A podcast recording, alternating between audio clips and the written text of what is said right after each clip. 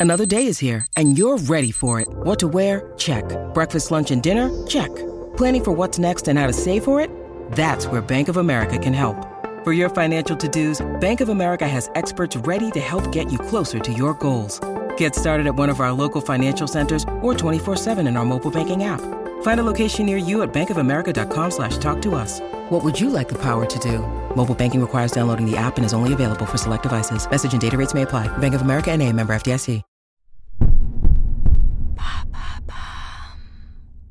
Qu'est-ce que la synesthésie, ce mystérieux phénomène neurologique? Merci d'avoir posé la question. A noir, E blanc, I rouge, U vert, O bleu.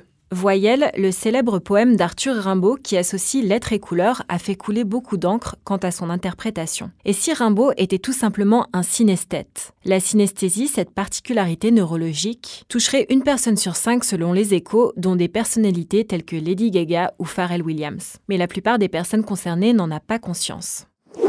Syn en grec, c'est l'union, l'ensemble, et aesthésis, la sensation. L'union des sensations, c'est la faculté de voir les chiffres ou les lettres en couleur, de sentir les mots, de goûter les sons ou encore de visualiser le temps en trois dimensions. Les formes que peuvent prendre ce super pouvoir sont très diverses, on en recense une centaine qui peuvent d'ailleurs se cumuler. Mais qu'est-ce que c'est en fait? Une maladie? Non, ce n'est pas une pathologie, ni un handicap, ni encore une forme d'hallucination. Ça tourne à l'hallucination collective. Le cerveau des synesthètes associe spontanément et constamment des informations sensorielles avec des perceptions. Autrement dit, c'est la faculté du cerveau de mélanger plusieurs sens avec des émotions. Alors que toi et moi, par exemple, on va a priori associer un seul sens face à un stimulus.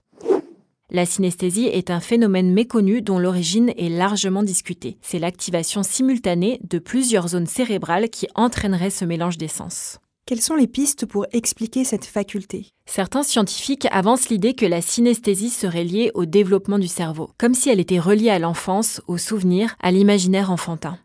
L'acquisition de la lecture, par exemple, requiert des parties du cerveau qui sont dévolues à la perception des couleurs, selon un article de février 2022 paru sur le site de Sciences et Avenir.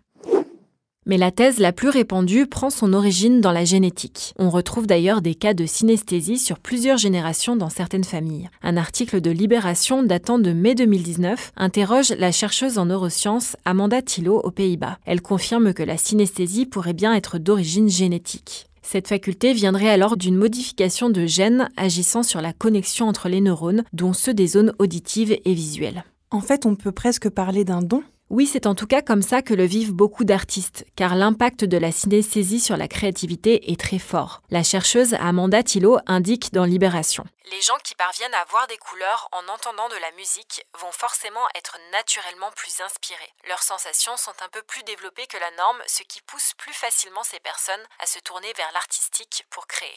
On peut par exemple citer le peintre Kandinsky. En 1911, il a peint Impression 3 à la suite d'un concert d'Arnold Schoenberg. Chaque couleur du tableau, bleu, jaune, rouge, correspondrait à une note, là où la tache noire pourrait représenter le piano. Les émotions ressenties lors du concert seraient aussi illustrées par la variation des formes de ces taches de couleurs. Et comment savoir si on est synesthète? Plusieurs tests sont proposés en ligne sans que l'on puisse trop connaître leur bien fondé. Medicite évoque par exemple un test en anglais créé par le neuroscientifique américain David Eagleman. Le mieux reste d'en parler avec son médecin généraliste qui pourra rediriger vers un neurologue par exemple. Maintenant, vous savez, un épisode écrit et réalisé par Émilie Drujon. Ce podcast est disponible sur toutes les plateformes audio et pour l'écouter sans publicité, rendez-vous sur la chaîne Bababam Plus d'Apple Podcast.